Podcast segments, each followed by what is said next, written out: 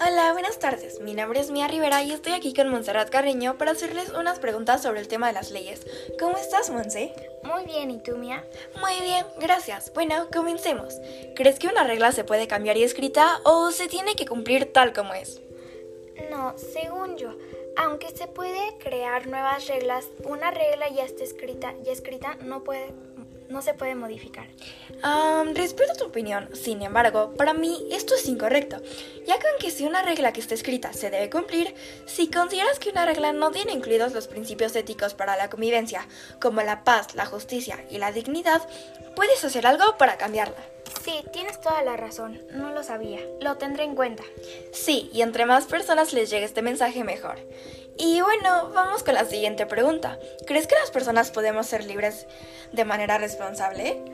Por supuesto, de hecho, antes para mí la libertad era no tener ninguna preocupación ni ninguna responsabilidad, pero me di cuenta que aunque tú así quizás puedas ser feliz o libre, perjudicarías a otras personas y harías que tu responsabilidad caiga sobre ellos.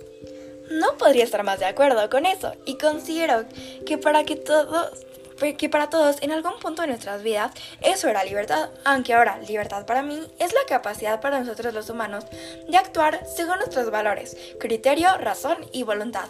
Pero bueno, vamos con la siguiente pregunta.